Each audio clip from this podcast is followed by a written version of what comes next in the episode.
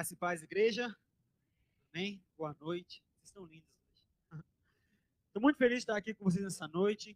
O pastor Diego pediu para eu poder estar fazendo a palavra nessa noite. Eles estão lá na semana de descanso deles, merecido, né? E recebi essa missão com um coração muito grato a Deus, porque eu prego mais às vezes para os jovens, então é mais comum os jovens me verem, mas não tanto no dia de domingo, com a igreja inteira. Então fiquei muito feliz e buscando de Deus o que, que eu poderia falar hoje à noite e assim, eu estou com uma palavra no meu coração que ela está mexendo muito comigo, sabe? Eu creio que ela vai mexer com você também. E eu quero que você já vá abrindo sua Bíblia aí em 2 Coríntios, no capítulo 4. Nós vamos ler os versículos 16 e 18. 2 Coríntios 4, 16 e 18. Eu já quero fazer um combinado com você que eu faço sempre com os jovens quando eu prego. Eu acredito que a palavra de Deus ela é tão poderosa na nossa vida que nós não podemos apenas ouvi-la e permanecer da mesma maneira. Não nós precisamos nos responder à palavra de Deus. Então, querido, eu quero encorajar você nessa noite. A palavra de Deus ela é viva. Então, responda a palavra de Deus. Dê o seu glória a Deus, o seu amém, o seu aleluia, porque eu sei que enquanto eu vou falando a palavra de Deus vai entrando no seu coração, ela vai gerando frutos e vai transformando a cada um de nós. Amém? Então, esteja vivo hoje à noite. Nós somos uma igreja viva. 2 Coríntios 4, 16 e 18 diz o seguinte: Por isso não desanimamos embora exteriormente estejamos a desgastar-nos, interiormente estamos sendo renovados dia após dia, pois os nossos sofrimentos são leves e momentâneos e estão produzindo para nós uma glória eterna que pesa mais do que todos eles. Assim, fixamos os olhos não naquilo que se vê, mas no que se não vê, pois o que se vê é transitório, mas o que não se vê é eterno. Feche seus olhos comigo, Pai. Nós temos a tua palavra agora, Senhor. E nós pedimos, Pai, que nós possamos receber nesse momento, Pai, a mente de Cristo, Pai. Para entender, Pai, os mistérios do teu reino, Pai, para poder receber, Pai, a revelação, Pai, que o Senhor está trazendo para nós essa noite, Deus. Em nome de Jesus, declaro, Pai, cada mente e cada coração cativos a Ti, Deus, e cativos ao conhecimento da verdade de Cristo, Pai.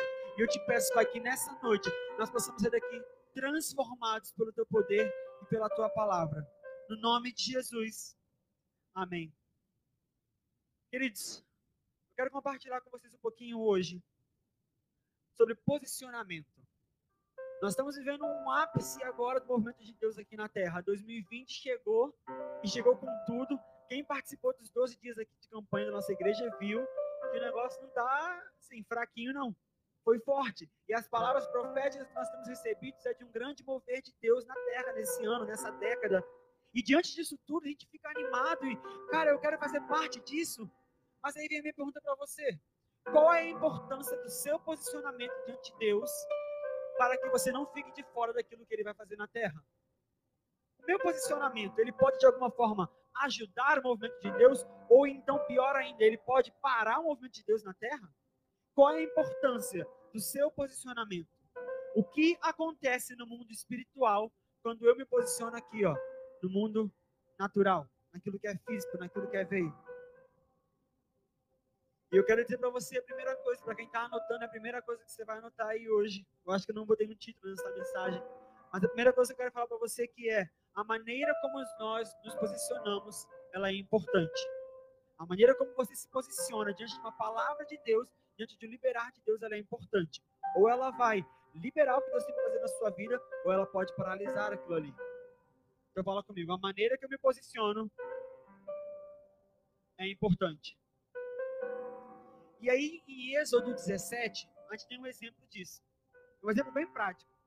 Êxodo 17, o povo de Israel, ele estava lutando contra os amalequitas. É uma passagem bem conhecida. E o Espírito de Deus, ele manda Moisés subir no monte. E Moisés vai debaixo de uma direção. E Moisés, ele levanta as mãos para o céu. Ele se posiciona ali diante daquela batalha e levanta suas mãos.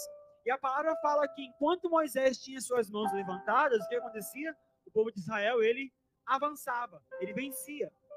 Mas assim que Moisés ele abaixava suas mãos, aí o povo de, dos amalequitas, o povo, eles vinham para cima dos, dos, israelitas, eles cresciam para cima do exército de Israel. Então Moisés o tempo inteiro ali com as mãos levantadas, o povo de Israel prevalecia. A movimentação de Moisés, o posicionamento dele entendendo o que Deus estava fazendo ali, fazer com que a vitória chegasse ao povo de Deus. Então, o seu posicionamento pode trazer vitória ou não para a sua vida. Diante de um comando de Deus, você se posiciona como Deus te levou a se posicionar, ou você acha que do seu jeito é melhor, da sua maneira é mais fácil, que der, deu, o que acontecer, aconteceu. Mas ele fica ali intercedendo pelo seu povo, e enquanto estava com as suas mãos levantadas, a batalha era vencida. Ele estava ali em obediência. E a próxima coisa que eu quero falar para você que é chave nessa noite. A sua obediência, ela libera poder sobrenatural e ela traz liberação espiritual. Vou repetir. A sua obediência física, aqui ó, na terra, onde você está acordando, você levanta, você toma café, a sua obediência a Deus, aqui no reino físico, ela libera poder espiritual e ela libera as coisas que são travadas no mundo espiritual, amém? O que você faz aqui onde você pode ver influencia muitas coisas no mundo onde nós não vemos. E se nós começarmos a viver a nossa vida com este entendimento, eu acho que muitas coisas vão começar a mudar. Amém? E algumas das ferramentas poderosas que Deus nos entregou para nós podermos, assim como o apóstolo pregou aqui nesses dias, transformar novas realidades, criadores de realidades, através da nossa palavra construir coisas, mudar coisas, situações que estão erradas, através da nossa palavra transformá-las. Deus nos deu duas ferramentas muito importantes para isso. E se a igreja brasileira, e se a igreja Batista Filadélfia, e se a igreja Gabriel, se a igreja cada um de nós entendesse isso, a nossa vida seria muito diferente. Seria não? Será? Porque eu creio que nessa noite nós vamos ter esse entendimento, amém? As duas ferramentas que Deus nos entregou, poderosas, para liberar o poder espiritual, sobrenatural e trazer liberação, são a oração, fala comigo, oração e jejum. Já ouviram falar? espero que sim, em nome de Jesus. Oração e jejum são armas poderosas que Deus nos deu para transformar realidades. Eles são atos físicos de obediência e submissão que fazemos antes que o espiritual seja liberado. Antes de eu penso, por exemplo, como assim, ah, Gabriel, um ato físico? Por exemplo, a minha oração, meu tempo de oração individual com Deus.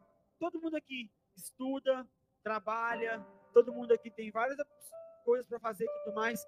Mas quando você tira um tempo do seu dia para você poder estar com Deus e apresentar para Ele, em súplica, a sua situação, a sua vida, Ele olha para você e fala assim: Poxa, Ele está se colocando em segundo plano por um momento e colocando a minha, minha presença em primeiro plano. Então, os céus, quando ele vê isso, ele vê nossa submissão a Deus, eles respondem com poder. Amém? Mesma coisa o jejum. Você está se negando. E o evangelho, ele é negação. Aquele que quer me seguir, tome sua cruz, negue-se a si mesmo, tome sua cruz, dia após dia, siga-me. O evangelho é negação. Mas tem muita gente querendo viver o sobrenatural de Deus do jeito que está. Aceitei a Jesus, mas a minha vida de oração não. De oração? Jejum? Que isso? É fazer exame de sangue? Atitudes iguais, resultados iguais. Atitudes diferentes, resultados diferentes. Então, se você quer fazer parte do movimento de Deus e você quer viver o sobrenatural na sua vida, aprenda então a se, movimentar, a se posicionar para receber esse sobrenatural de Deus. Amém? Então, jejum e oração são duas estratégias que Deus, duas armas que Deus nos entregou. E há uma conexão que nós fazemos aqui no natural e o poder sobrenatural que ele é liberado. O próprio Jesus ensina isso. Lá quando ele vai ensinar os discípulos, os discípulos falam, mestre, nos ensina como orar. E aí ele ensina a eles como que faz a oração, né? Que todo mundo já decorou, os caras... E tem gente que nem é crente sabe fazer isso aí. Quem vai jogar futebol sabe. Tudo antes da partida o pessoal fala lá o quê? Pai nosso, Pai nosso, estás no céu. E aí, mais o quê? E ou seja, Jesus ensinou para eles, olha, quando você orar, você vai pedir que o reino dos céus venha. O reino dos céus não vai vir assim sozinho. Ah, o reino dos céus chegou. Não. Nós temos essa autoridade. Essa autoridade foi dada por Jesus a cada um de nós. Deu a sua igreja. Nós somos responsáveis por trazer o reino dos céus para cá. Não vai achando, queridos, que vai aparecer um aleijado aqui na frente da igreja, cadeira de roda, e vai olhar a placa da igreja. Ah, levantei. Não. Nós trazemos o reino de Deus para a terra. Você é a resposta para o mundo que está lá fora. Então, posicionamento libera poder sobrenatural, amém? Tá claro até aqui? Agora tem muita coisa para falar, eu não quero perder muito tempo. Mas então Jesus, ele próprio nos ensinou que nós devemos trazer o reino dos céus até a terra. Quando ele ensinou como orar, ele falou: olha, quando você orar, você vai falar: venha a nós o teu reino. Senhor, nós queremos o teu reino aqui. O teu reino é paz, é justiça, é alegria, é cura, é salvação. Tudo aquilo que ele prometeu para mim e para você, que nós faremos coisas maiores do que ele fez. Amém? Glória a Deus. Então, somos nós que chamamos do reino de Deus à terra. Vira para o seu irmão e fala: irmão, é você quem chama o reino de Deus na terra. O que nós fazemos aqui no mundo natural determina o que acontece no mundo espiritual. A maneira como nós nos posicionamos para liberar uma resposta do céu. Lá no livro de Hebreus, no capítulo 1, a palavra diz o seguinte: Os anjos são espíritos ministradores enviados para servir aqueles que hão de herdar a salvação. Ou seja, a palavra diz que os anjos, eles vêm e intercedem em nosso favor. Imagina isso. Você tem uma situação que você não consegue resolver na sua própria força e você fala, Deus, essa situação aqui eu não consigo resolver. Então eu entrego agora nas suas mãos. E aí tem uma galera que é responsável por chegar e resolver para você essa situação. São os anjos, estão lá em Hebreus. Eles estão aqui para poder servir aqueles que herdaram a salvação. Mas como que nós fazemos isso? Vai acontecer caindo do céu? Ah, vou cruzar o braço aqui e esperar que vem. Não. Nós temos que dar ordens, nós temos que nos posicionar em relação ao que Deus tem feito. Então você se posiciona e os céus, são movidos em seu favor. Ah, Gabriel, você tirou isso da sua cabeça? Não, não tirei. Abre sua Bíblia comigo em Daniel, capítulo 10. E esse é um exemplo muito legal de como os céus se movem diante do nosso posicionamento. Daniel 10, a gente vai lendo versículo 2 e o 3. Vou começar a ler aqui para a gente poder ganhar um tempo, tá? Diz o seguinte: naquela ocasião, eu, Daniel, passei três semanas chorando. Não comi nada saboroso, carne e vinho nem provei, e não usei nenhuma fragrância perfumada, até se passarem as três semanas. E aí a gente vai pular para o versículo 10. Enquanto Daniel estava jejuando, então ele fala, né? Vai ser o famoso jejum de Daniel, que os crentes tanto gostam, que ele não comeu nada de origem animal, era só as verduras, legumes e só. E ele fala, né? Enquanto eu estava jejuando, estava então jejuando ali por um tempo, com um propósito, né? E no versículo 10, olha o que aconteceu. Em seguida, a mão de alguém tocou em mim e me pôs sobre as minhas mãos os meus joelhos vacilantes. E ele disse: Daniel, você é muito amado. Preste bem atenção ao que eu vou lhe falar. Levante-se, pois eu fui enviado a você. Um posicionamento na terra, uma resposta dos céus. Daniel jejua, Daniel ora, ele clama pelo reino de Deus e o Senhor envia um anjo. Ele fala: Olha, eu fui enviado para você. E aí Daniel fala: Quando ele me disse isso, eu me pus de pé tremendo. E ele prosseguiu: Não tenha medo, Daniel. Desde o primeiro dia em que você decidiu buscar entendimento e humilhar-se diante de Deus, as suas palavras foram ouvidas. E eu vim em resposta a elas. Eu quero pausar aqui, eu acho que isso vai encorajar alguns de vocês. Deus ele tem ouvido a sua oração. O que você fala não para no teto do seu quarto, não. Deus ele tem escutado o clamor do seu coração. E assim como eu profetizei aqui antes, quando você se posiciona diante do movimento de Deus, os céus respondem àquele posicionamento. Se você tem clamado, pode ter certeza, irmão, que a sua vitória ela está mais perto do que você imagina. Amém? Então Daniel, ele, o anjo fala para Daniel: Olha, a gente ouviu tudo o que você falou e eu fui enviado para você. Fui enviado em resposta a elas.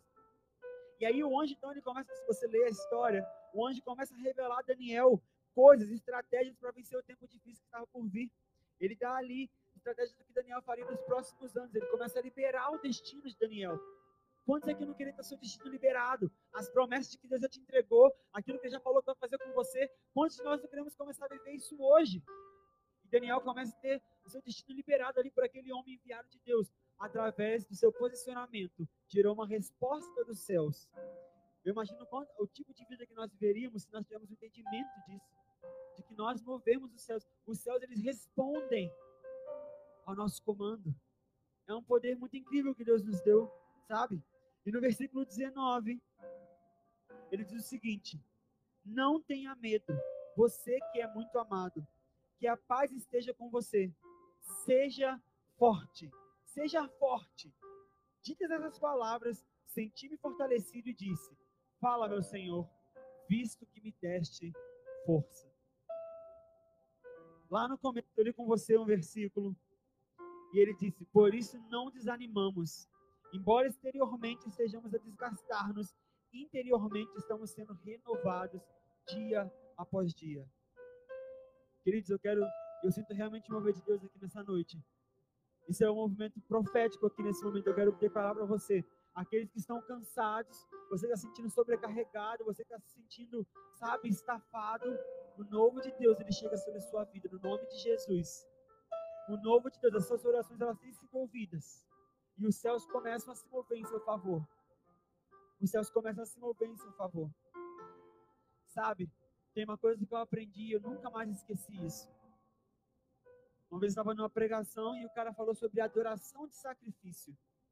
E eu pensei, adoração de sacrifício você é lá, quando o pessoal levava o cabrito e matava, levava lá a rolinha e matava no altar e queimava. Mas você sabia que eu e você também podemos dar a Deus adoração de sacrifício? Aí eu fiquei assim, como assim? E eu quero que você preste muita atenção nisso aqui, porque isso vai mudar a sua vida. Isso vai mudar o entendimento de muitas coisas. No céu, a Bíblia nos diz que há o que acontecendo diante do trono de Deus 24 horas por dia. O quê? Adoração. Tem uma galera que é responsável só por ficar diante do trono de Deus 24 horas por dia, 7 dias por semana, 30 e poucos dias por mês, sei lá. Não sei se existe tempo assim no céu. Não, sei que não tem mais. Eles ficam o tempo inteiro aos pés de Deus, no trono de Deus, falando: Santo, Santo, Santo, Santo, Santo, Santo, Santo, Santo, Santo, Santo, Santo, adorando o meu Deus, de maneira que nós não podemos entender. E aí a Bíblia fala que Deus procura verdadeiros adoradores.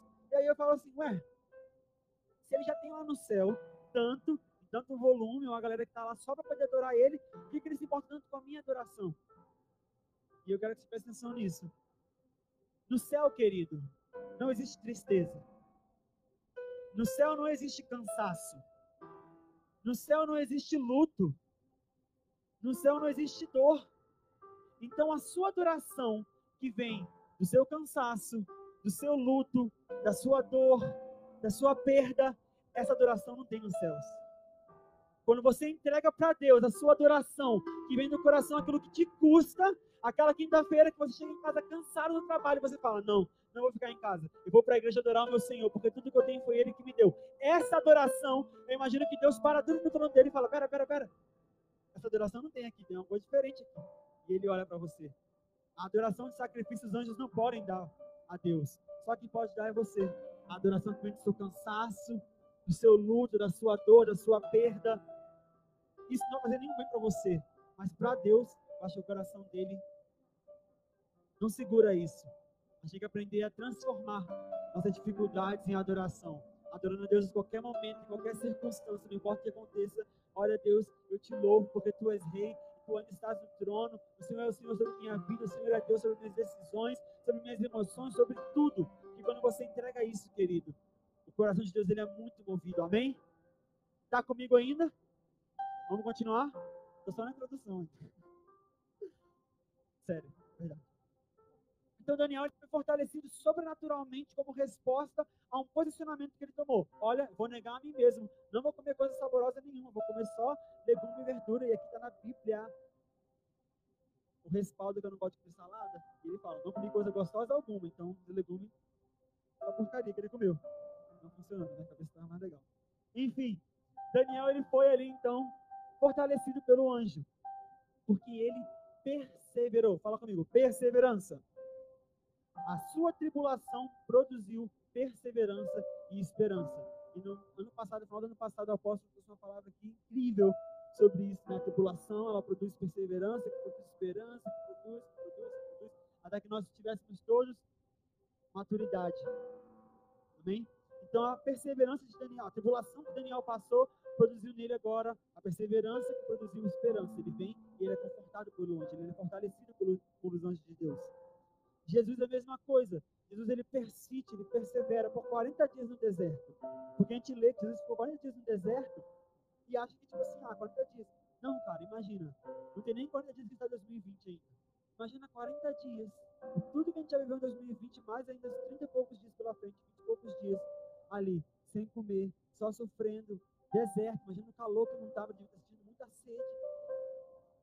Perseverança Mas aí quando chega no final dos 40 dias e a tentação vem, o inimigo vem tentar contra ele, a perseverança dele criou ali agora. Aqui não. Você pode mexer qualquer um, mas eu sei onde eu estou firmado. Eu sei onde eu estou firmado. E mais ainda, quando Jesus ele vem a tentação, o que acontece? Os anjos vêm e o servem. A palavra fala que os anjos foram enviados e o serviram. Perseverança o posicionamento. Não vou me mover nem para a direita nem para a esquerda. O Espírito Santo me trouxe aqui no deserto para estar 40 dias, então vou fazer 40 dias. E quando meu tempo chegar, eu vou estar preparado. Quantos aqui querem estar preparados, querido, quando o tempo chegar? Amém? Glória a Deus. E aí eu quero ler com você Romanos no capítulo 3, versículos 5 ao 7. E isso aqui é uma mudança de perspectiva. Muitas vezes a gente vê os problemas que nós passamos na nossa vida como problemas, mas não como oportunidades. As dificuldades é muito fácil de você colocar um valor negativo nelas. Mas se nós mudarmos nossa perspectiva como oportunidade para crescimento, olha o que pode acontecer conosco. Romanos 3, versículo 5. Não só isso, mas também nos gloriamos nas tribulações. Já viu isso? Alguém está assim? Glória a Deus, estou passando por muita dificuldade, muito problema, meu chefe está atrás de mim. Glória a Deus. Não tem coisa para comer aqui em casa hoje, glória a Deus. Já viu isso? Mas também nós nos gloriamos nas tribulações, porque sabemos que a tribulação produz perseverança, e a perseverança, um caráter aprovado, e o caráter aprovado, esperança. E a esperança não nos decepciona, porque Deus derramou o seu amor em nossos corações por meio do Espírito Santo que ele nos concedeu. Ou seja, ele sabe que as dificuldades, os problemas que ele passa, o fim não é mal. É para produzir uma coisa boa. É para produzir o novo de Deus na vida dele. É para trazer, então, ali, ó, esperança, um caráter aprovado, a maturidade. Então, é um desafio para cada um de nós. Vamos aprender a glorificar a Deus, a nos gloriarmos nas tribulações. Porque a gente sabe que nós temos um Deus bom que só faz o que é bom. Então, tudo que Ele tem para nós é para trazer um fim bom. Amém? Amém. Glória a Deus. Então, perseverança. Fala comigo, perseverança. Essa é a palavra-chave. Fácil demais, certo? Entendeu? Tudo que eu falei aqui tem que perseverar e o posicionamento vai gerar o céu se mover. Pode ir para casa já? O problema é o seguinte: o desafio da nossa geração é exatamente esse: perseverança. Nós vivemos em tempos onde nossa sociedade ela não é uma sociedade que persevera. No menor sinal de dificuldade, as pessoas pulam do barco. É só olhar aí a taxa de divórcio, relacionamentos cada vez mais descartáveis, onde você está aqui amigo de uma pessoa hoje e aí falou uma que eu gostei, virei as costas para saber mais. Você vê a geração dos jovens, nem nem, ouviram falar do neném? Nem trabalha nem estuda? Foi pra faculdade, ó, lá na, minha, na escola que eu trabalho tem uma aluna. Ela foi pra faculdade, encheu a paciência dela para na faculdade, cara pra caramba. Ela chegou na faculdade, deu duas semanas. Ai, não era isso que eu queria fazer, não. Saiu da faculdade. Aí eu perguntei, ah, mas ela foi outra coisa? Não, tá só em casa. Desiste muito fácil das coisas. A menor sinal de dificuldade, a gente deixa. Isso tem mexido, eu acredito que as redes sociais, fast food, tudo que eles falam, né? A gente quer tudo na hora realmente tem um impacto nisso. Hoje em dia, sabe o que eu fico pensando? Um stories no Instagram dura de 10 a 15 segundos. Você não tem paciência de assistir 10 segundos de stories. Eu vou no celular já assim, ó. Ah, sumiu um. 10 segundos, fica 10 segundos de tempo, gente. Nada. Mas a gente não quer perseverar nas coisas, a gente quer tudo muito rápido. Próximo, próximo, próximo. Mais entretenimento, mais coisas para encher na cabeça. Mais, mais, mais, mais. E a nossa geração tem se tornar uma geração que não persevera nas coisas. E o problema nisso reflete também na igreja. Pessoas que são tocadas pelo amor de Deus, elas recebem realmente, olha, eu, eu quero o amor de Deus para minha vida. Mas no primeiro sinal de dificuldade, ou na primeira tentação, na primeira provação, no primeiro momento de saudade da vida antiga, olha, Jesus é muito bom, mas para mim não dá. E pula para fora do barco não sabem perseverar. Não sabem perseverar. E é que na história de hoje, realmente, eu quero falar com vocês. É a história de que muitos aqui conhecem a história de Naaman. Está lá no livro de 2 Reis, capítulo 5. Abre sua Bíblia que nós vamos ler esse. Segunda Reis, capítulo 5, versículo 1. Nós não vamos ler todo o capítulo, vamos pular alguns. Depois eu conto a história para você. A gente vai ver a história de Naaman. Naaman era o chefe do exército da Síria. O cara era poderoso pra caramba. Tinha muita moral. Ele venceu uma guerra lá pra Síria e todo mundo achava que ele era o cara. Né? Segunda Reis, capítulo 5, versículo 1. Acharam? Você achou, diz amém. Se não achou, vamos embora. Ó, vou começar no versículo 1. Te parei do 1 ao 3 para começar. Ah, aqui, chama aqui. Vamos ler junto aqui então. Naamã, capitão do exército da Síria, era um grande. Não, vou ler aqui mesmo, porque acordando aqui.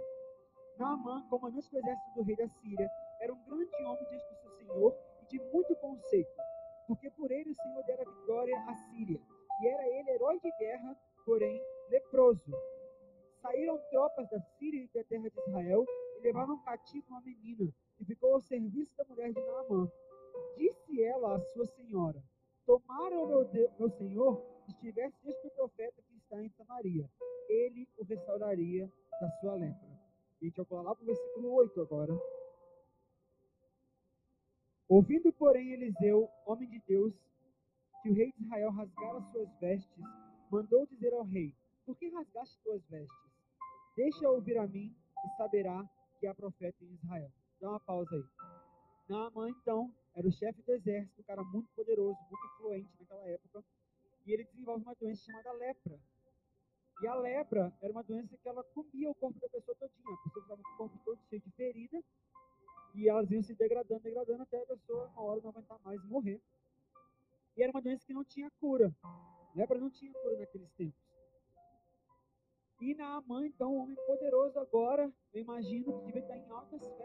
palácio,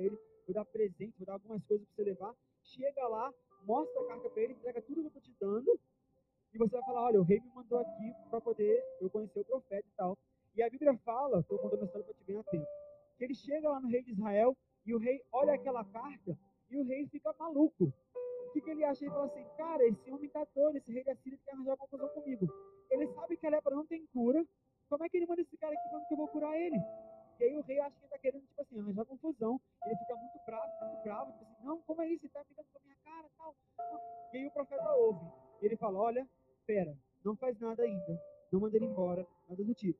Manda ele vir até aqui. E aí a gente volta, né? Versículo 8. Ouvindo, porém, Eliseu, profeta de Deus, que o rei de Israel rasgara as suas vestes, mandou dizer ao rei: Por que rasgaste as tuas vestes? Deixa vir até mim, e ele saberá que há profeta em Israel. Veio, pois, Naamã com seus cavalos e seus carros, e parou à porta da casa de Eliseu. Então Eliseu lhe mandou um mensageiro, dizendo: Vai, lava-te sete vezes no Jordão, e a tua carne será restaurada ficarás limpo. Naamã, porém, muito se indignou e se foi dizendo: Pensava eu que ele sairia ter comigo, por se isse de pé, invocaria o nome do Senhor, seu Deus, moveria a mão sobre o lugar da lepra e restauraria o leproso. Não são, porventura, Abana e Farfar, rios de Damasco, melhores do que todas as águas de Israel? Não poderia me lavar lá neles e ficar limpo? E voltou-se e foi com indignação. Então chegaram ele e seus oficiais e lhe disseram: Meu pai, se te houvesse dito profeta alguma coisa mais difícil, acaso não farias? Quanto mais já que apenas te disse: Lava-te e ficarás limpo. Então desceu e mergulhou no Jordão sete vezes, conforme a palavra do homem de Deus, e a sua carne se tornou como a carne de criança, e ficou limpo. Uma vez eu ouvi uma história lá nos Estados Unidos do filho do meu pastor, pastor Jeremy. Ele jogava futebol americano. E como que funcionava? Ele tinha oito anos de idade, estava aprendendo. Tinha uma fila de pessoas, e um ficava com a bola, eles jogam para trás, a pessoa pega a bola e tem que jogar lá na frente. O objetivo é a pessoa, é como se fosse um pique-bandeira. Ela tem que atravessar uma faixa com a bola na mão. Se atravessou, ponto para a equipe. O filho dele de 8 anos estava treinando para ser dessa posição de atacante. Só que ele tinha que receber a bola. Quando tacava a bola para ele do outro lado do campo, ele tinha que conseguir pegar. E o pastor falou que ele era muito ruim, filho. Ele queria muito, ele tinha força de vontade, tudo isso, mas não tinha talento para ser um jogador de futebol americano. E aí disse que ele tinha um técnico muito bom. O técnico dele tinha jogado já no profissional e tudo mais. E teve um dia que ele não conseguiu pegar bola nenhuma. E aí ele estava muito frustrado. Ele falou assim: Olha, o técnico dele era muito bom. E ele podia ter tudo para falar assim: Cara, você é horrível. Sai daí. Vai embora. Mas não. Ele falava, toda vez que ele errava, ele falava assim: Filho, volta lá, tenta de novo. E aí os caras tentavam, jogava de novo, ele errava a bola. Volta lá, tenta de novo. Errava de novo, errava de novo, e vai, vai, vai. E aí falou que isso foi assim a vida inteira dele, né, por muito tempo. E aí teve um dia que ele foi assistir o jogo do filho dele. E foi um jogo que ele não pegou nenhuma bola. Ele falhou todas as vezes. E falou que aquele menino, ele vendo o pai dele ali, ele fica tão triste, ele sai chorando. E o pai fala assim: O que foi? Ele fala assim: Olha, não quero mais jogar. não sou bom para isso. Ele chora, chora, não quero mais. E o pai manda ele entrar de novo. Ele fala assim: Filho, volta lá. Porque você nunca sabe quando vai ser o seu momento. Você pode não ter pegado até aqui, mas você nunca sabe quando vai ser o seu momento. Naamã, eu imagino, o processo que ele teve que passar até receber sua cura. Vamos começar. Primeiro, o cara era de alta hierarquia, alto escalão. Ele era chefe do exército. E agora ele está leproso. Ninguém quer contato com ele, ninguém quer chegar perto com ele. Já, mas sofrendo. E aí ele vai até o rei, e o rei fala: Olha, você vai até o outro rei, e você vai falar, vai pegar essa carta aqui e ele vai curar você. E ele chega lá, e eu imagino que ele, como chefe do exército, devia ter pensado o quê? Vou ser recebido com honraria de chefe de Estado, porque eu estou indo representar a Síria lá em Israel. Não, vou chegar. E o rei, a Bíblia fala que o rei fica bolado com ele, o que você está fazendo aqui? Não. E o rei rasga suas vestes e tal, você quer arranjar guerra comigo e tudo mais. Opa, peraí, como assim? Eu achei que ia ser totalmente diferente. Não era assim que era para as coisas serem. E aí o profeta ouve. Ah, rei, por que você fez isso? Não, manda ele aqui que a gente resolve. Aí imagina o rei falando assim, Naamã, o profeta vai resolver. E aí Naamã pensa assim, ah, pelo menos isso agora, né? O profeta vem falar comigo aqui, vai impor as mãos sobre mim, vou ser curado. E aí Naamã vai até o profeta e o profeta nem aparece. O profeta manda um mensageiro ir lá falar com ele, olha Naamã, você vai lá nas águas do Jordão e você vai mergulhar sete vezes e você vai ser curado. Imagina esse cara. Nem o profeta apareceu para falar com ele. Quanto mais botar a mão em corpo de cura na hora. Não, você vai lá no Jordão e você vai mergulhar sete vezes. E aí Naaman fica mais bravo ainda, porque ele fala assim, olha, lá na Síria tem rio muito melhor. Oh, dez vezes.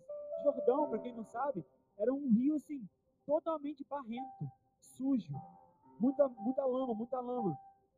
E os rios lá onde ele vinha eram, eram limpos, eram lindos. E ele fala, não poderia ter mergulhado lá?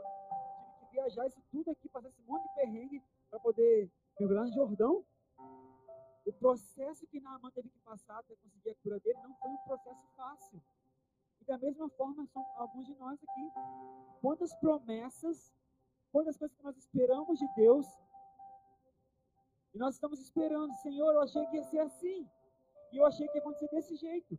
E eu achei que com essa idade já estaria tal emprego. E eu achei que já teria tal salário. E eu achei que isso, isso, isso já teria acontecido na minha vida. Senhor! E nós não entendemos o processo pelo qual Deus está nos levando. Mas nós precisamos entender o processo. Fala comigo, processo. Nós precisamos passar por um processo. Nada aconteceu como Naaman achou que aconteceria. Muito pelo contrário o profeta fala para ele, Naamã, você precisa entender o processo de Deus para a sua cura. Eu estava conversando com um rapaz essa semana, e é engraçado. Lembra que eu falei que a nossa geração não sabe persistir? Ele estava falando comigo, não, porque Deus tem para mim assim, assim, assim e tal.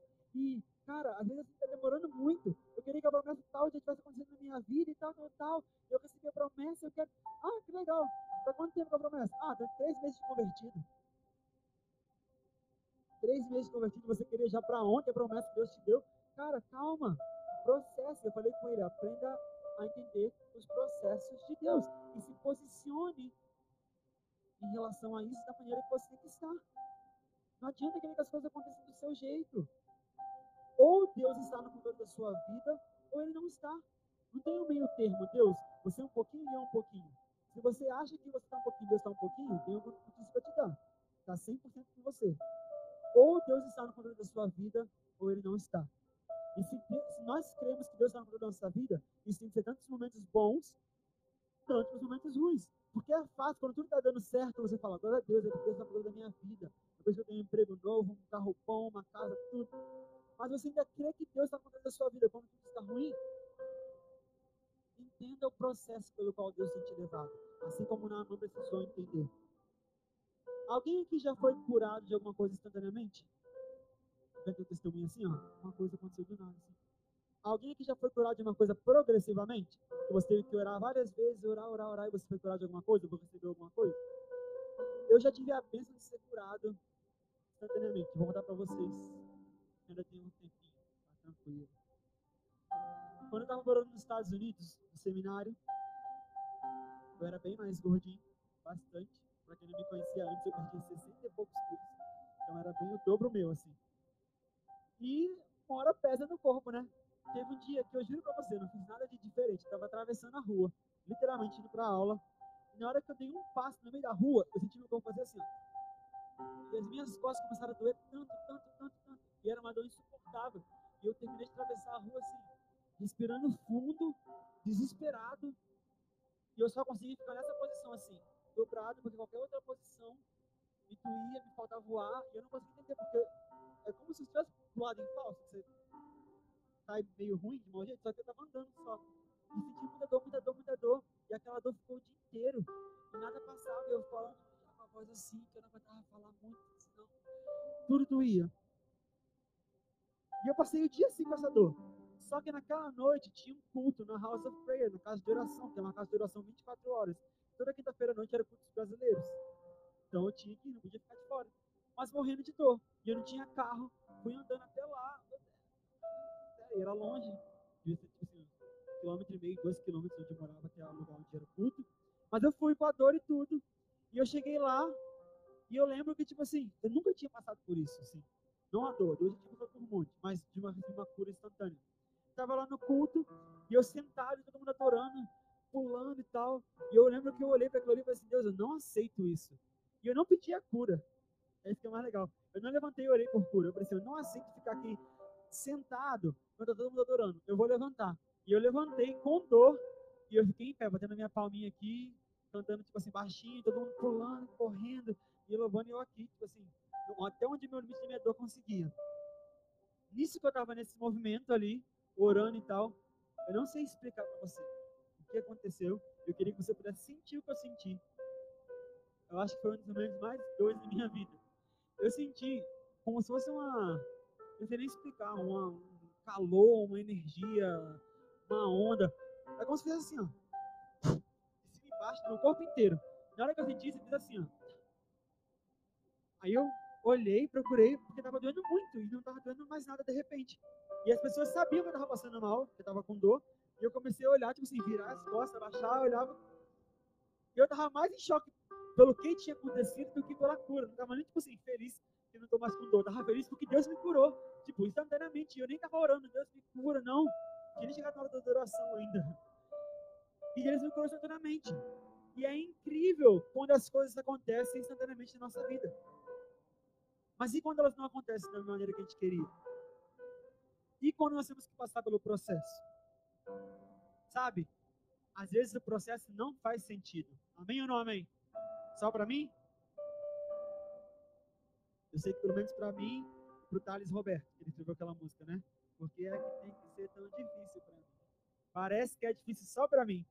Quantos aqui já sentiram isso, crentes? Vamos ser honestos aqui? o processo nem sempre faz sentido. Para Naaman também não fez. Tudo isso que eu te falei até aqui. E agora o profeta fala: você vai lá no Jordão.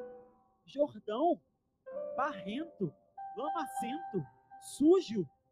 Fazia sentido ir para o Jordão? Você não está com uma doença infecciosa? Era melhor se banhar então num rio limpo? O processo nem sempre faz sentido. Só que Naaman não entendia o processo que Deus estava passando e ele não via as coisas como Deus via. Sabe por quê? Aos olhos humanos, aos olhos de Naamã, o Rio Jordão era um rio lamacento, era um rio barrento, era um rio sujo, era um rio que ninguém queria lá tomar banho. Mas não era como Deus enxergava. Aos olhos de Deus, o Rio Jordão significava novos começos. Novos começos. Sabe por quê, queridos? Era o rio que os israelitas cruzaram antes de poderem ter acesso à terra da promessa. Novos começos. É o rio onde Jesus foi batizado para que tivesse início seu ministério. Então, embora Naamã visse o Jordão como barrento, lamacento, podre, aos olhos de Deus não era isso que Deus via. Novos começos. Naamã, eu estou trazendo você até aqui. O processo pode não fazer sentido para você, mas você não vê o que eu estou vendo. Eu estou trazendo para você novos começos. Eu quero, como boca profética nessa noite, declarar para você: é chegado o Jordão na sua vida. Novos começos para áreas que estão paralisadas, áreas que estão mortas. É chegado novos começos. O processo pode não ter feito sentido, mas novos começos estão chegando. Novos começos no seu casamento, na sua vida espiritual, na sua vida financeira, pecados que você tem carregado por anos, áreas de vício, novos começos. Encontros sobrenaturais com Deus. O processo pode não ter feito sentido, mas o seu Jordão, ele chega. Amém? Então, Naamã, ele chega no Jordão, e eu imagino que ele olhou ali, aquele rio sujo, e ele olha para o braço dele, todo machucado, todo ferido. Fazer o quê, né? Aqui que tem, que não tem cão, faz com gato. Então ele entra no Jordão, eu imagino que ele devia estar um pouquinho nervoso, tipo assim, você curado, o mandou fazer isso. E ele vai, ele mergulha uma vez, ele pega e sai. Curado? Bota lá, não. Tá bom. Pega, mergulha. Segunda vez agora, segunda vez. Curado? Não. Vai lá, Namã, terceira vez. Namã mergulha, sai, terceira vez é sorte, né? Número três e tal.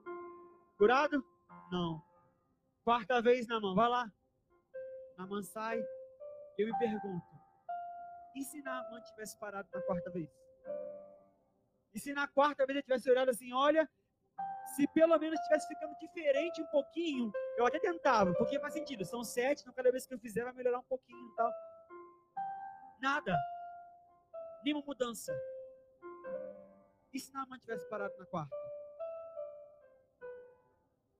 O seu processo que você está passando você pode estar olhando e falando, Deus, eu tenho buscado a tua presença, eu tenho entrado atrás de ti, eu tenho te buscado, mas eu olho e nada. Nenhuma melhorazinha para poder falar assim, não, está começando a funcionar, nada. Mas eu quero te encorajar. E se você estiver no seu quarto mergulho? Você vai continuar ou você vai desistir? Você vai persistir para que os céus se movam em seu favor ou você vai parar? E Naamã não para no quarto. E eu quero te pedir da mesma maneira.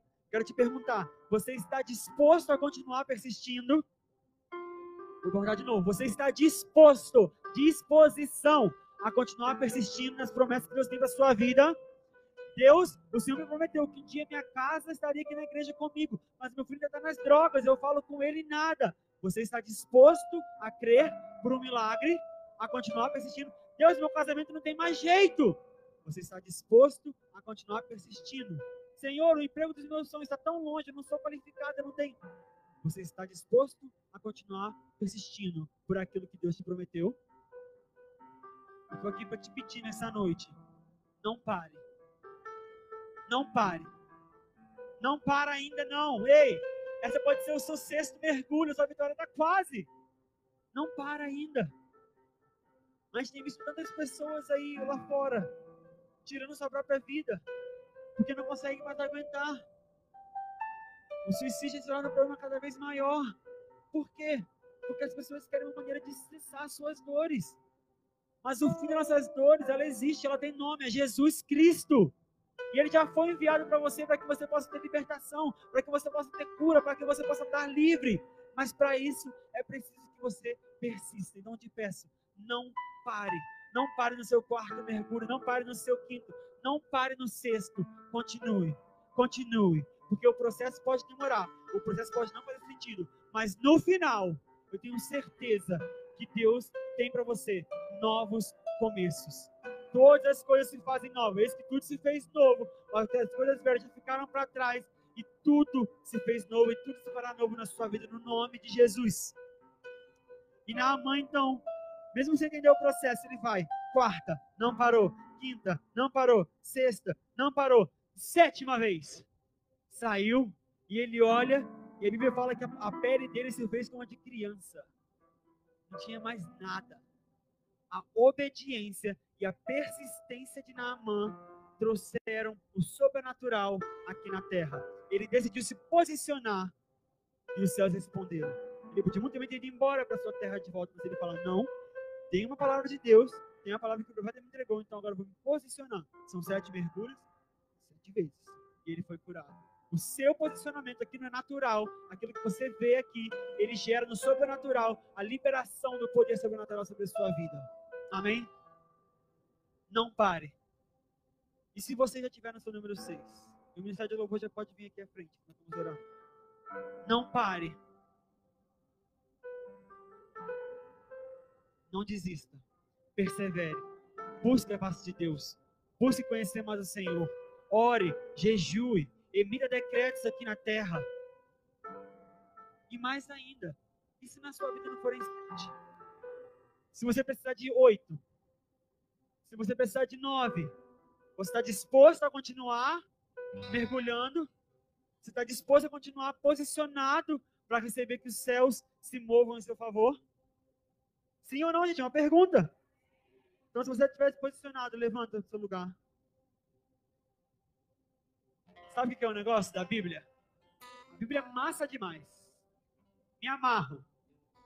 Só que as histórias da Bíblia é muito legal de ler, porque você vê Naamã, pegou a lepra, ficou doente, entrou no rio, foi curado. Você lê o começo, o meio e o fim da história de Naamã. E é lindo ver o fim.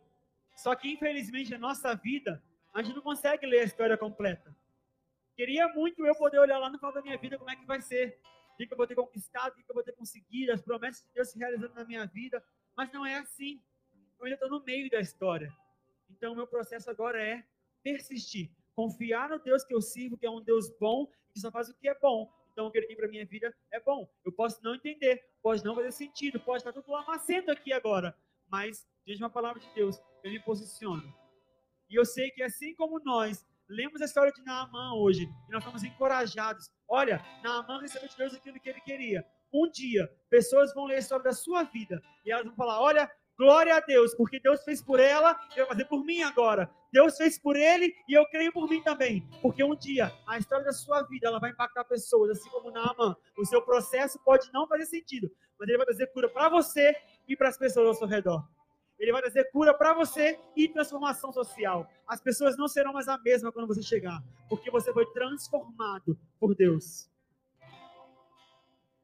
Quero encorajar você não desista no processo. Feche seus olhos. Não desista no processo. Persevere. Se decida, se posicione em obediência a Deus, porque os céus se moverão ao seu favor. Eu quero profetizar isso. Os céus se moverão em seu favor. Os céus se moverão em seu favor. É chegado novos começos sobre a sua vida. Novos começos. Se você decidir se alinhar com Deus, se alinhar com a palavra dele, a sua vitória está mais próxima do que você imagina. Nós vamos cantar uma canção agora. Enquanto essa canção está tocando, se você sentir no seu coração, você sabe que é você. E você fala: Olha, nessa noite eu preciso tomar uma posição por Deus. Eu preciso tomar uma postura porque eu preciso da minha cura. Eu não quero desistir. Eu não vou parar no processo. O processo pode não fazer sentido, mas ele não é o final para mim. Se Deus tocou de alguma forma, eu quero orar por você. Enquanto essa canção estiver tocando, você pode vir aqui na sua frente, nós vamos orar.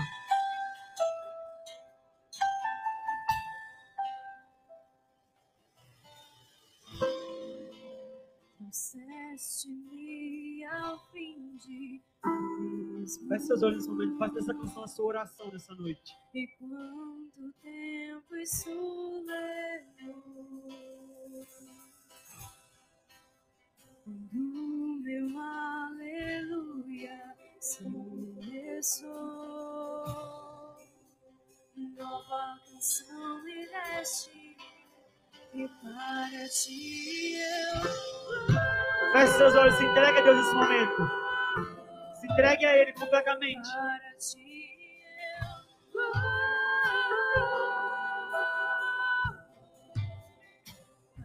ti.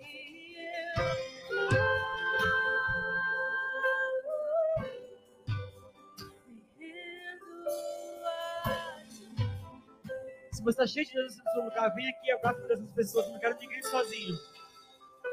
Sabe por quê? Porque eu não te contei. É que quando Moisés estava com as mãos levantadas, posicionado, e as mãos deles cansaram e começaram a baixar, vieram duas pessoas, eu, Arão e um outro, falando assim: Olha, eu vou te ajudar. E seguraram o braço dele. Ninguém sozinho.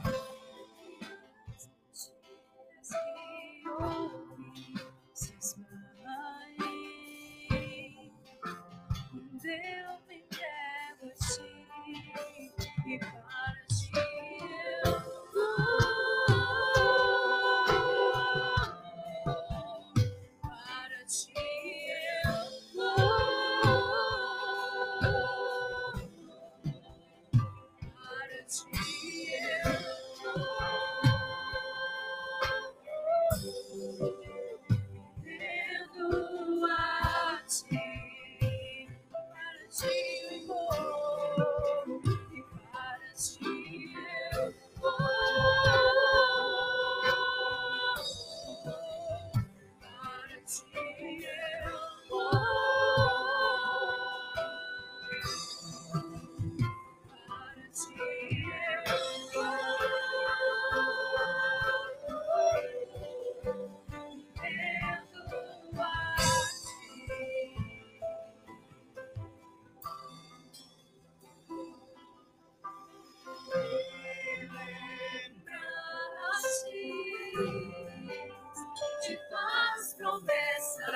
Memória desse momento. As promessas de Deus sobre você. Meu ser desfeito meu amor me cobre. Não amor. Se lembre das promessas de Deus sobre a sua vida. Comece a orar nesse momento.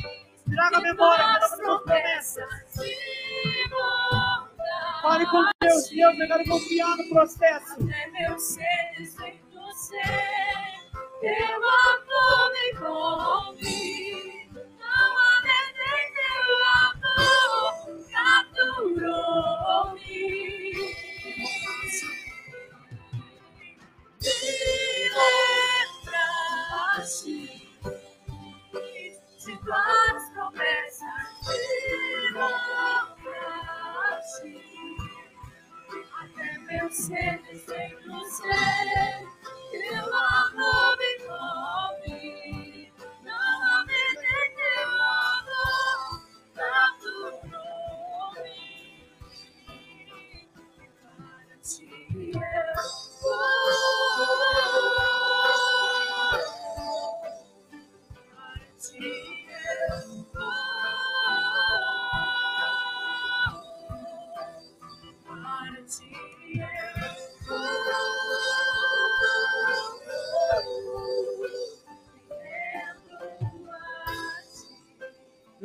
Mãos, só a igreja. Cante isso mais uma vez. Com fé.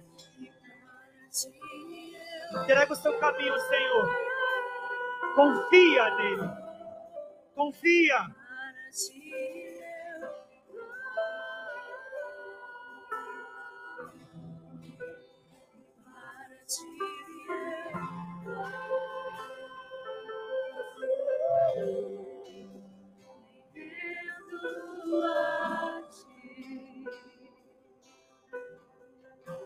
Seus olhos nesse momento. Eu vou ler para você de novo o mesmo versículo que nós começamos esse momento. Lá em 2 Coríntios 4,16. Por isso, não desanimamos.